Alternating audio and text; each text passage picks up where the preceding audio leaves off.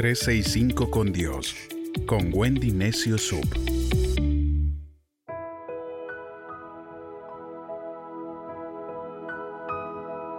...4 de julio...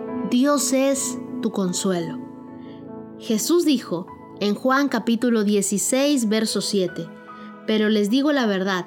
...a ustedes les conviene que me vaya porque si no lo hago, el consolador no vendrá a ustedes. En cambio, si me voy, yo se lo enviaré.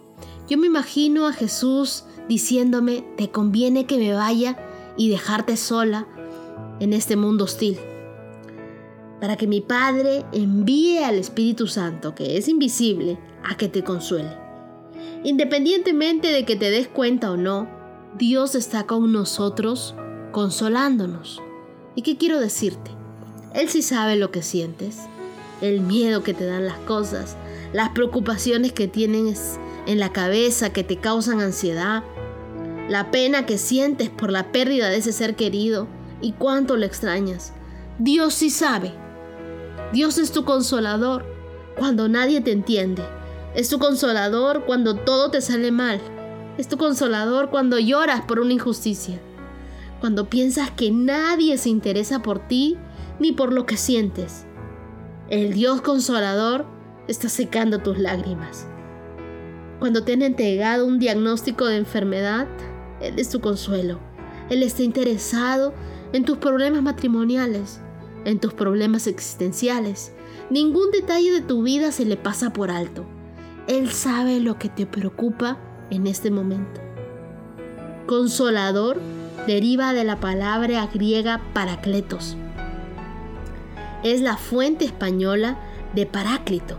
Esta palabra incluye un prefijo, para, que significa junto a, y a una raíz que es un verbo, kletos, que significa llamar. Por lo tanto, Paracletos era alguien que estaba llamado a estar junto a otro. Me lo imagino como un abogado de servicio permanente, la ayuda incondicional de Dios que presenta defensa por nosotros. El Salmo 94, verso 19 dice, Cuando en mi angustia iba en aumento, tu consuelo llenaba mi alma de alegría.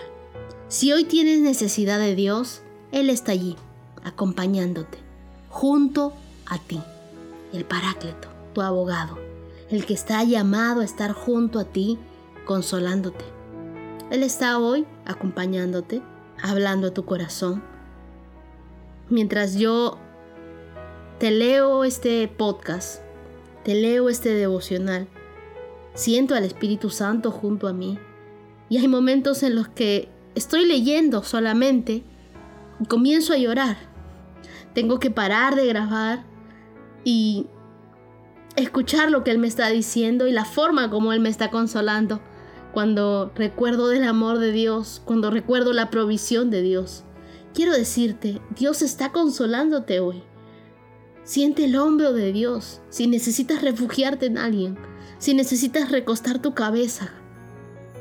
Siente la mano de Dios contigo.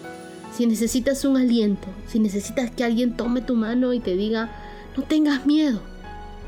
El libro de Mateo, capítulo 5, verso 4 dice, Dichosos los que lloran, porque serán consolados. Solo tu consolador puede entenderte porque Él está pasando la dificultad junto a ti. Muchas veces no divisamos a Dios en las dificultades, pero precisamente allí es que Él está pasando las dificultades con nosotros. Él es nuestro soporte. Él entiende las lágrimas que nadie más entiende.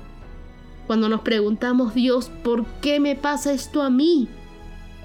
Hay demasiadas cosas sin sentido que me suceden y las múltiples obligaciones pueden hacer que te olvides de Dios. Por eso te pregunto hoy, ¿por qué te preocupas? ¿Acaso no es Dios más grande que tus preocupaciones? La preocupación es una forma de incredulidad. El libro de Eclesiastés en el capítulo 2, verso 20 al 23 dice, desesperado, abandoné entonces el trabajo arduo como respuesta a mi búsqueda de satisfacción pues hay quienes pasan la vida en busca de sabiduría, conocimientos y habilidad, para luego dejárselo todo a quien no se ha esforzado ni un día de su vida. Esto no solo es necio, sino injusto. Así pues, ¿qué obtiene el ser humano de toda su ardua labor? Días llenos de tristeza y dolor y noches inquietas y amargas. Todo es absolutamente ridículo. ¿Quién está en control de tu vida hoy? Si eres tú, entonces sí tienes una buena razón para preocuparte. Pero si es Dios, la preocupación es innecesaria. Aprende a dejar todo en las manos de Dios. En este mundo vas a tener aflicciones, pero no debes quitar tus ojos de tu consolador, porque Él nunca quita sus ojos de ti. Él es el consuelo que trae paz a nuestra vida. Y tú y yo necesitamos esa paz. Necesitamos que podemos sentirlo y Él está allí con nosotros. Él nos entiende. Él nos abraza. Él está con nosotros en las noches y nos consuela. Cierra tus ojos por un momento y digámosle al consolador, quiero que estés junto a mí, quiero sentirte, quiero conocerte Dios como ese consolador como ese amigo que me va a defender, como ese abogado que presenta defensa por mí, como ese Dios que nunca me abandona. Quiero conocerte en medio de mis problemas y mis dificultades como un Dios consolador. Cuando nadie me entiende, cuando nadie sabe el porqué de mis lágrimas, Eres tú, Dios, el que me consuela. Es Dios quien consuela la pérdida de ese ser querido. Es Dios quien llena todo vacío de tu corazón. Es Dios tu consuelo. Amado Dios, yo te pido, manifiéstate a cada persona como ese Dios consolador.